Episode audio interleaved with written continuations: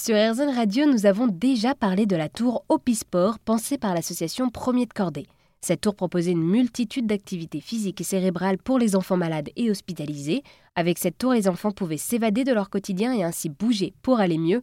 Aujourd'hui, j'ai voulu faire un focus sur l'association Premier de Cordée et le directeur général Sébastien Ruffin nous la présente. Alors, l'association Premier de Cordée existe depuis 1999.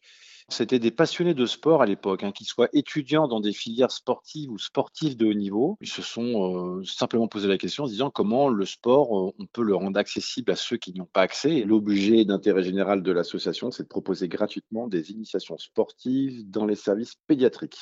Et alors, dans ces services pédiatriques, quels sont les types de sports que vous proposez?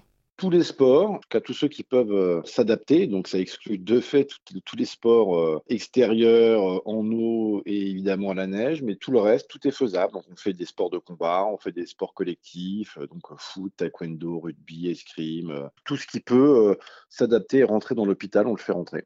Et alors, est-ce que la pratique sportive peut devenir un outil thérapeutique à part entière?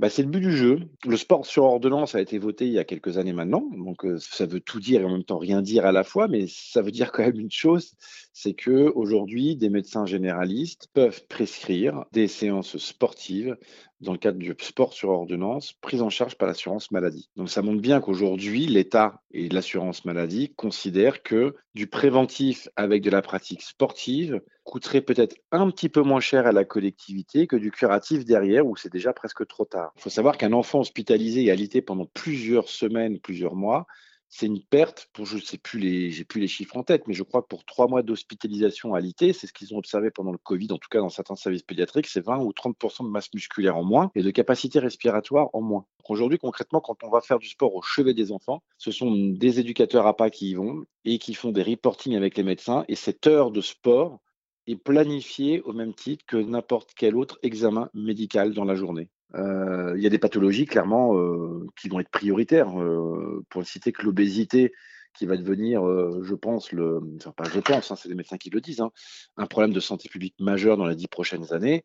Le sport a une place extrêmement importante. Pour vous donner une idée, il y a des services avec qui on travaille qui acceptent les enfants dans ce service d'obésité pour des enfants qui ont un IMC supérieur à 45. Il faut se rendre compte de ce que ça peut être. C'est des enfants qui, à 14 ans, peuvent peser 120 à 130 kilos et qui ne passeront pas la vingtaine si rien n'est fait. Et il y a vraiment, vraiment un déficit de pratique du sport chez nous, et c'est, je crois, de ce que j'entends, un peu spécifique à la France où le sport n'a jamais pris une place euh, énorme dans le parcours scolaire des enfants, puisque je crois qu'aujourd'hui, la moyenne, c'est deux heures de sport de PS, avec des coefficients au bac qui sont ridicules, qui fait que les enfants, ben, c'est la première matière que les enfants sèchent ou dans laquelle ils ne s'investissent pas.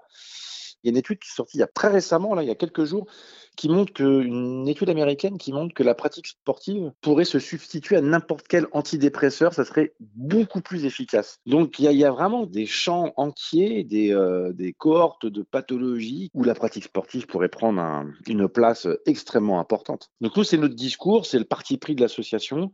Nous, on est convaincus de ça depuis 20 ans.